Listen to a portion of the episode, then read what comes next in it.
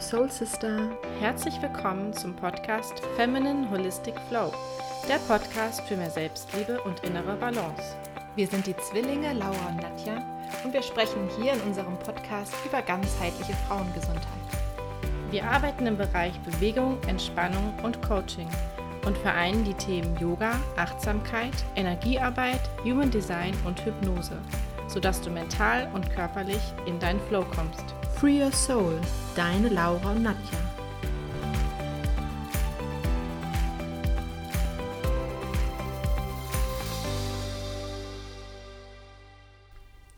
Hallo, da sind wir wieder aus der Sommerpause zurück. Wir haben uns doch die zwei oder waren fast drei Wochen Urlaub ähm, gegönnt. Wie gesagt, es war ja auch noch meine Hochzeit und dann habe ich nachher doch so gemerkt, äh, wie gut mir die Ruhe einfach tut, auch dann im Urlaub. Und dass ich einfach mal komplett abschalten kann und mich erholen kann.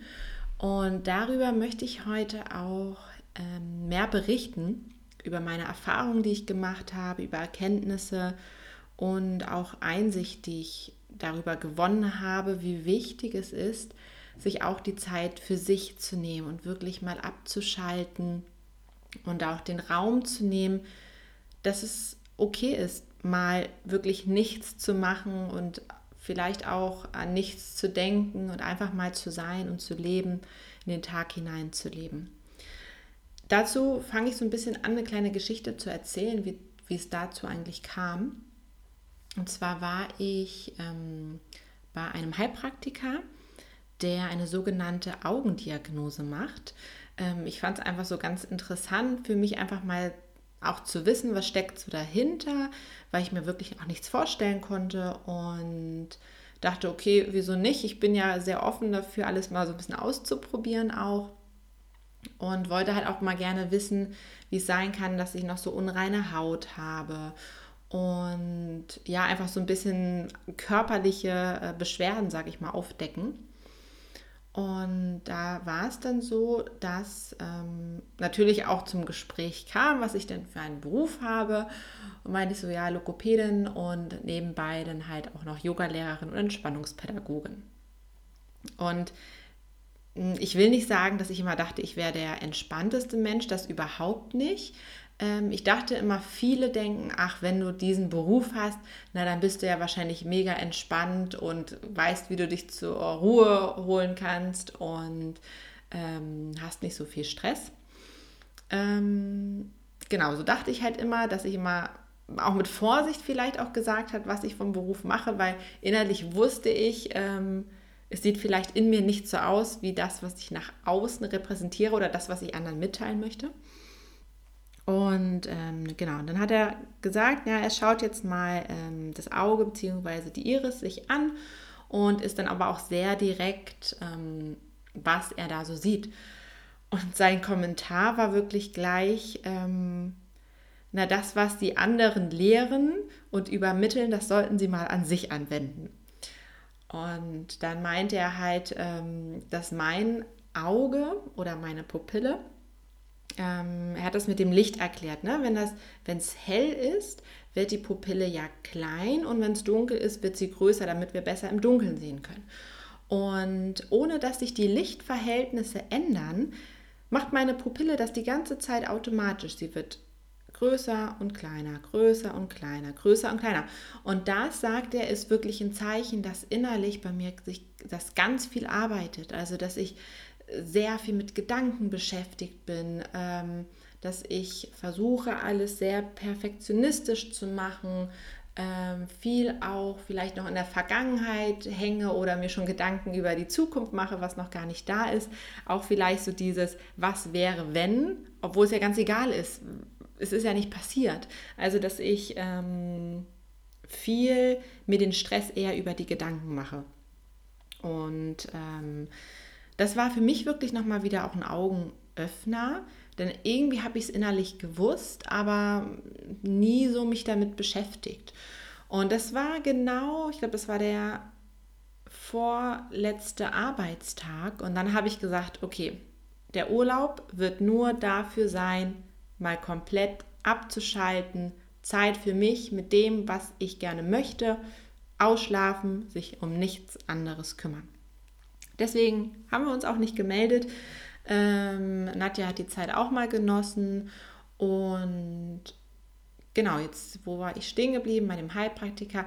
Ja, und daraufhin habe ich dann gesagt, okay, ähm, ich fange wirklich für mich mal Yoga an, weil ich das auch nie mache. Ne? Also ich gebe zwar regelmäßig, fast täglich unterrichte ich, aber das Unterrichten ist ja doch nochmal was anderes, als es einfach auf sich zukommen lassen und selbst zu lauschen und zu spüren.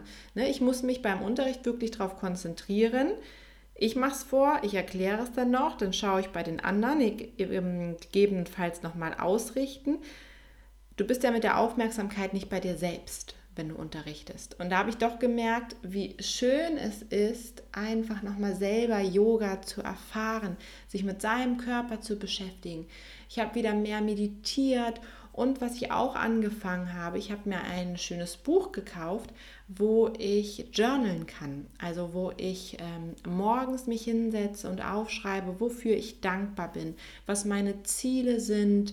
Ähm, dann am Abend auch meine Erfolgserlebnisse, also dass ich mich wirklich auch mit Positivem beschäftige und meinen Geist wirklich mal shifte von diesen negativen Gedanken, die ich anscheinend immer wieder habe. Vielleicht sind es auch nicht nur negative, aber dieses, diese problemlösenden Gedanken, also ne, diese Gedankenspirale, dass man einfach mal ins Positive kommt. Und ich habe so gemerkt, wie viel Schlaf ich auch brauchte. Also unglaublich, ich habe, glaube ich, fast täglich an die neun Stunden geschlafen.